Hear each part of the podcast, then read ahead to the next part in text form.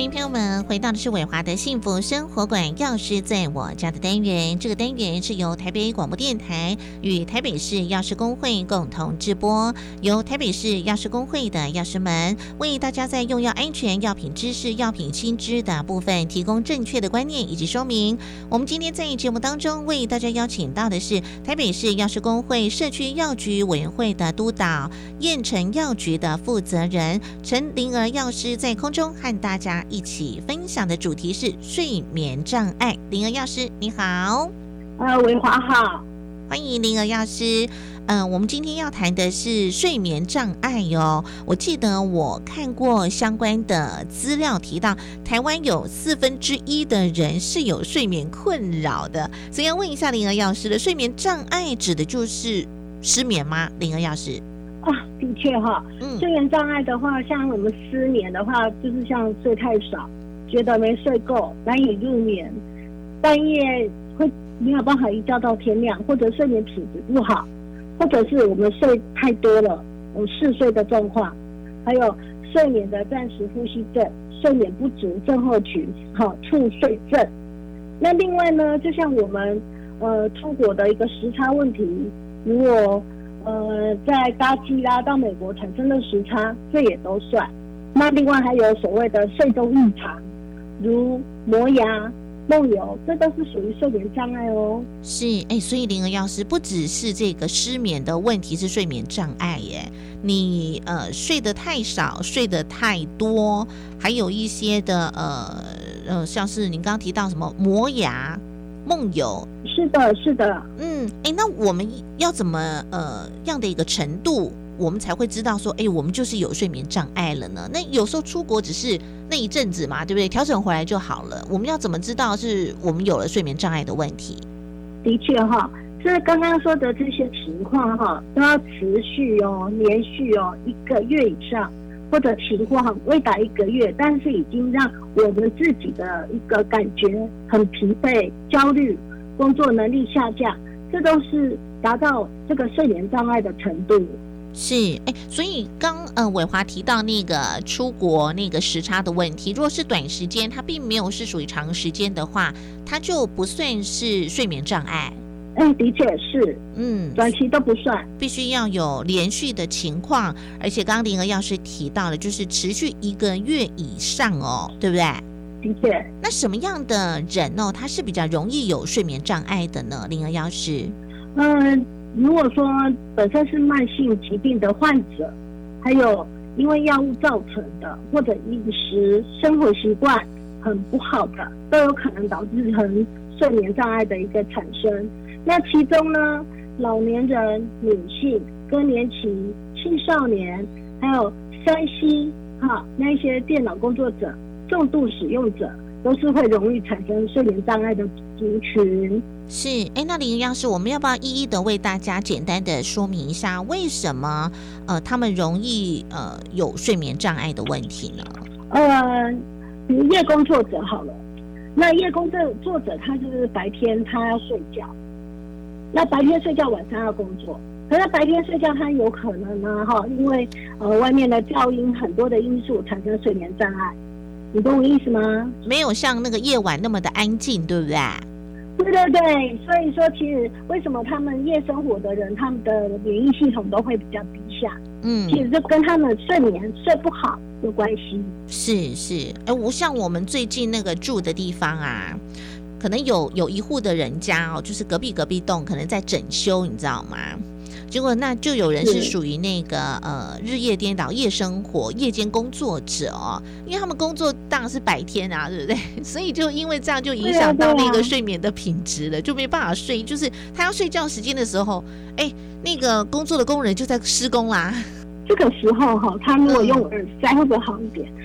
哦，哎，还是有一些方法可以解决的。那我觉得还是有，不就是呃，先借助其他比较安静的一个场所，先先睡个觉。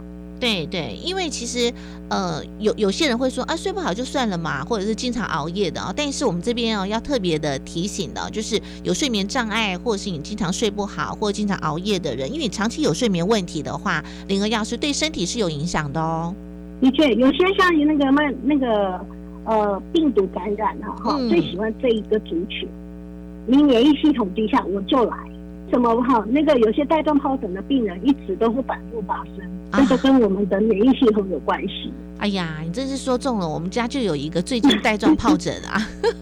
啊，那个很困扰，而且真的是会影响到那个生活品质。对我，我之前还在节目当中分享，就是他根本就不知道自己得了带状疱疹，然后我们自己呃家人也没有特别去注意哦，因为就是他说他那个那个肚子的地方右右边还是左边，就是痛了，就是隐隐的痛，痛了一个礼拜，对他都不说，后来他就觉得说，哎呀，是不是那个？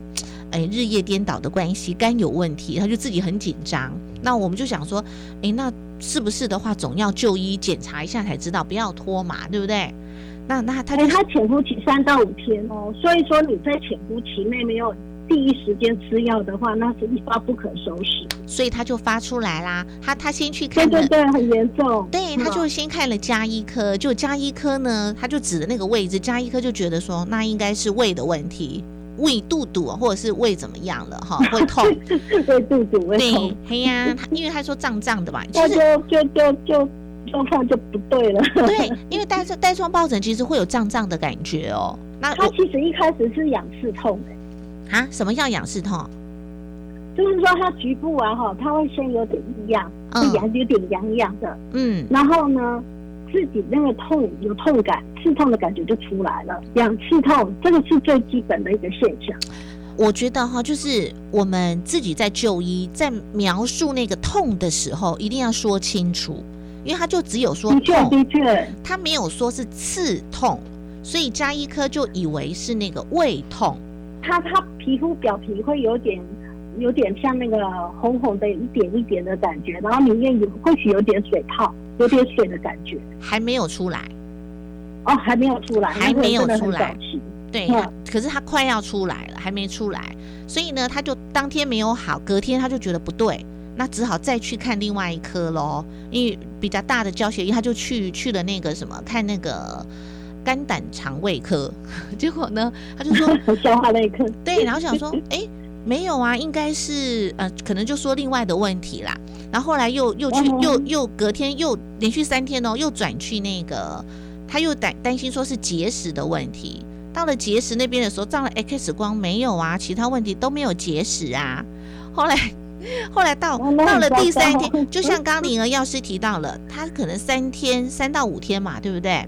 他连续他连续跑了三天的医院之后呢，那天早上。一直都没有好，那天早上发出来了，才知道是带状疱疹。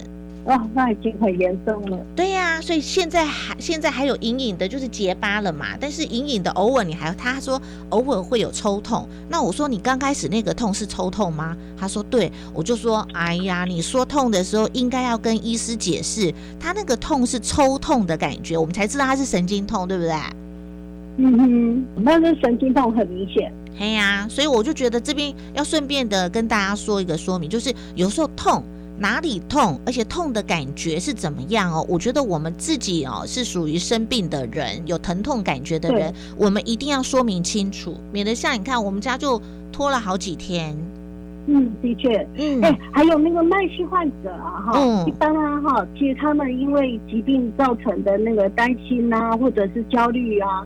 这也会导致他们失眠，因为忧虑嘛。嗯，所以包括心脏病患者啦、癌症患者啦、气喘啦、胃溃疡、慢性肾炎、哈内分泌疾病，这个其实都很容易引发焦虑、忧郁、失眠症，是这个样子。因为慢性那个疾病的那个民众啊，哈，即使他一定要一个呃跟疾病和平共处的一个心情，好，他才会很好的控制他的疾病。是因为我们就会很多的担心，就会焦虑，焦虑之后你就会脑袋一直转，一直转，一直转哈，然后就睡不好了。他 worry 嘛，然后他担心之后，他就更睡不好，睡不好之后病情当然当然就更不稳定了。是没错，哎，那林儿药师，如果我我们自己呃可能判断，或者是透过医生的判断哦，哎，的确有睡眠障碍了哦，那有睡眠障碍一定要用药吗？还是有其他的一个方式？其实。呃，因为我们现在那个精神科跟就是神经内科跟神经内科，其实呃医师都会权衡，然后可能会先开一个七到十四天的一个轻度或者短效或长效的安眠药。嗯，他会用这种方式哈，先让你就是先调整一下你的睡眠的这个状况。在呃社区药局的话，如果民众有这样的主诉的话，我们会用就是只是用药的第一代的抗组织胺，先让他先吃吃看。嗯，如果说第一代的抗组织胺这样调整，好，就大概一个礼拜内呀，哈，其实都没关系哦。他调整好好了就好了，好，就是说他吃了之后，呃，他的副作用当然一定有，就是比如说比较容易口干舌燥。嗯，那如果说他吃了第一代的抗组织胺，他就能睡觉了，这样也是很很棒的一个状况，不一定要吃药品。哦，所以它会有一个就是短期的治疗的疗程。如果后来解决这方面的问题之后，他可能睡眠品质他就会恢复了，对不对？没错，慢慢修正它就恢复了。那除了刚刚嗯提到七到十四天的这个呃安眠药或者是抗组织胺之外，还有其他的一个方式吗？不用药的方式可不可以解决睡眠障碍呢？其实有些食物真的可以辅助睡眠诶。哦，比如说我们会建议哈，我们呃。电视广告很大嘛，就是色氨酸，色氨酸的食物啊，哈，它主要是这个营养素啊，哈，它可以在体内合成血清素，然后血清素又能合成成那个褪黑激素，也就是所谓的睡眠荷尔蒙。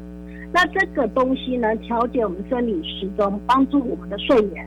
所以理论上，呃，色氨酸是一个很棒的食物。那哪些东西有色氨酸呢？如全麦制品。芝麻、牛奶、优格，好，这些都富含色氨酸。那牛奶的话，建议就是喝点加热的牛奶，效果比较好。那如果说对牛奶敏感的人，我们可以选择芝麻，芝麻就有一个芝麻素，有补肝益肾的作用，哈。所以，包括一个呃，我们食物中的很多矿物质，如钙、镁，哈，这些东西都能安定我们的神经，帮助我们的睡眠。而且这些东西呀，哈，像芝麻的话，呃，有那个不饱和脂肪酸呐，哈，所以它可以预防心血管疾病。这些都食物都是很棒的。哎，所以芝麻有时候我们在电视广告看到那个呃什么芝麻素，那些都是有助眠效果。是。哎，我发现因为现在呃有睡眠障碍哦，或者是这个睡眠品质不好的人。呃，蛮多的，其实有点像是那个现在的文明病哦。我发现现在很多的电视广告哦，比方说牛奶，还有什么夜间牛奶加了色氨酸，然后那个什么呃益生菌，它可能也也会标榜说，哎，里头有色氨酸，因为有色氨酸，所以才能帮助助眠，对不对？对啊，哎，现在还有很多有镁离子，你还记得吗？镁离子，对不对？嗯嗯，对对对。那镁离子也可以辅助睡眠，所以说很多水里面加镁，或者健康食品就是强调镁，现在东西是越来越多了。嗯，还有那个钙，钙好像跟镁加在一起也有助眠，对不对？对。像钙的它本身就有助眠作用，所以像有吃钙片的人或喝牛奶的人，睡前的一个服用效果都会比白天的效果好很多，是会镇定神经。嗯嗯，是因为我我每次在节目中也会分享我自己的日常生活的经验啊，因为我前几年的时候就突然的就晚上就睡不着，一直翻来翻去哦，我是很好睡的，然后又睡不着，然后呢，呃，我就跑去找那个药师，因为我们自己家里附近是夜夜间药局的药师嘛。就他就告诉我，我回家该怎么去处理。他有告诉我说，那个是喝牛奶，然后也补简单就是喝牛奶。对对，喝牛奶 啊！但是他有告诉我说，就是你补充一下那个芝麻素，好，就是给了一个这芝麻素，然后回去再喝一杯热牛奶，好看一看是不是比较好睡。好，我们我们来调整看看。芝麻素很简单呐，就黑芝麻有没有？哎，现在很多那个谷物不是都会有那个芝麻对对加进来黑色的，哎，那个就是第一第一这个选择。哦，所以我们不一定要吃那种胶囊的芝麻素，对不对？呃，都可以从食品级的黑芝麻那种芝麻粉。去做一个可以选择，这个真的比较简单。嗯，好。那刚刚灵儿药师也有提到，其实呃，像是镁跟钙哦，都有这个帮助睡眠的效果。那我们还有哪一些的一个维生素或是健康食品当中，它是可以帮助我们睡眠的呢？去解决这睡眠障碍的问题。其实啊，哈，我们维生素里面呢，像 B one、B 六、B 十二、叶酸，叶酸其实是 B 九，这些都是造血的因子，哈，会经过叶酸，哈，B 十二、铁、及维他命 C 这些东西会形成那个 RBC，哈，就红血球。那这些东西啊，哈，除了可以补气血之外，它对跟我们的睡眠的这个补充啊，哈，是息息相关的。所以我一般都会建议维生素的这几个项目啊，哈，平常可以多吃，哈，就会改善我们的睡眠。哎，所以林药师，呃，如果呃，我们刚刚也提到了，就是有一些呃人是比较容易有睡眠障碍的哦。那比方说，呃，我们撇除了我们我们本来就不是属于比较容易有睡眠障碍的那一群的话，那我们又睡不好，我们可能就要检视一下，就是或许我们在日常生活当中的一个饮食，呃，有一些的缺乏和维生素的缺乏，才会造成睡眠障碍，对不对？的确啊，先从哈这个天然的最好嘛，就从我们的什么绿色蔬菜啦、坚果啊。就是从这类的食品先着手，你要把比重弄大一点，然后先看看说这些东西对我们到底有没有帮助。那其实环境中当然很多选项哈都有可能影响睡眠嘛。晚餐后啊的水量啊，一般不建议超过两百 CC，就是喝少一点，哈，不是不可以喝，是喝少一点。饮料也是。那饮料当然就是尽量要避开那个咖啡因的提神饮料，那这些东西都可以避免我们夜间频尿哈，影响到我们的睡眠。哇，所以晚上呃晚餐后就不要喝太多的水，以两百 CC 是一个量，对不对？对你一天如果说我们正常人是一千五百 CC。那我们一一千五百 CC，其实一个保特瓶的大概就是就是差不多五百 CC 了嘛，所以我们其实然后一千五百 CC 不难达成。就是白天多喝水，然后晚上慎水，那这样的概念其实一般会影响睡眠的状况就还好。哎呀，那我真的是晚上喝水也喝太多了。那夜尿就正常啦，你起来个一次到两次也都还好，真的耶。我我我之前有睡眠障碍的时候，我就说我晚上会一直起来，但是问题是我起来之后，我回去他那医生就说，那你还能睡吗？我说哎可以啊，还继续睡啊，那就还好啊，可以睡的神经还够壮啊。对，可是你起来你就觉得好像你的睡眠被中断了。呃，的确，我觉得说哈，其实睡眠的这个呃。时间呢，哈，我觉得非常重要。比如说白天尽量少睡嘛，哈，然后下午要睡的话，不要超过四十分钟。灯光啦或噪音啦这些东西，还有床垫啦、枕头啦这些东西，可能就是在注意一点，是不是适合我们自己的？再来，就睡眠的时间很重要。我们子时在养肝，所以说，如果是哎十一点的子时开始到。清晨的五点到六点这段时间，我们乖乖的躺在床上，让他自己有充分的睡眠。其实对我们的睡眠呢，哈的一个品质都会达到最好。是，哎，所以就是有时候你你过了那个正常睡眠的一个时间，因为我们的人的总是有那个生理时钟，你过了那个时间就很难睡嘛，对不对？对，所以说就是睡前尽量不要再玩手机嘛，然后然后轻柔的音乐做辅助，其实都可以哈。达到一个很好的睡眠。是，所以有睡眠障碍的朋友们，我们自己就好好的检视一下，是不是我们自己的一个生活习惯啊，造成了这个睡眠品质不是那么的好，产生了这个睡眠障碍，对不对？那如果你像伟华一样，这个晚上还是喜欢喝很多水的话，那你就调整一下啦，哈。因为我是我那个汤汤水水，晚上可能吃面啊，或者是喝汤啊，对不对？然后吃完之后呢，你又吃水果，吃完水果之后呢，可能又会喝了一点水。哎，我睡觉前还是真的会喝水，哎。我觉得一口。两口可以，好不要一大口，其实都还好，好不至于那么严重。好了解，我要调整一下了。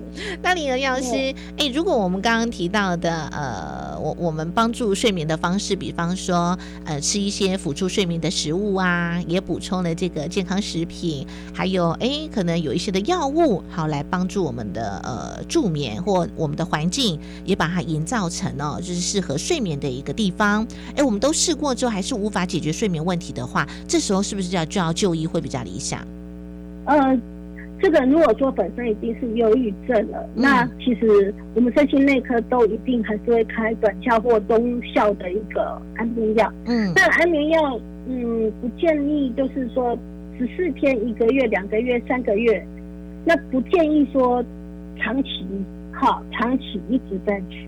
嗯，如果你长期一直在吃，连续其实连续十四天使用，它就有可能有习惯跟成瘾的问题。哦，那。嘿，一发就不可收拾，有点不归路哈。嗯，所以说我会建议说，呃，嗯，四天以上之后啊，哈，其实，呃，如果病情不稳定，那我们就持续吃；如果病情已经慢慢稳定下来了，你可以考虑某些药是可以慢慢减量的。如，好，我所谓的是比较长效型的安眠药的话，嗯，就可以慢慢减成。哎，你吃半颗或者是两天、两三天没睡好，再吃个一颗，哈。可是前提之下病情稳定，才可以慢慢减量。是。了解，而且要请教我们的医师。如果我们的医师同意的情况之下，是真的都可以这样做的。嗯，所以基本上是，嗯，安眠药的确有它的一个成瘾性的问题哈。那当能不用药就不要用药哈。那如果非得要到用药的一个程度的话呢，大家还是稳定的呃用药。哦，去解决你的睡眠的问题，但是这个减药减量这个问题，还是要交给我们的专业的医师来做一个判断哦。那灵儿药师，你在社区药局的一个经验，民众大多是因为哪一方面的睡眠问题来做询问呢？后来你是怎么样去替他解决的？呃，我记得最简单的就是短效型的那个很有名的那个史蒂诺斯。哦，那史蒂诺斯其实它早期它并不是安眠药，它是放松剂而已啊，它是什么？所以它是让我们自己放松下来哦，放松下来的。对对对，那很多像 r e b o t r e 利福泉之类，也是让我们比较放松。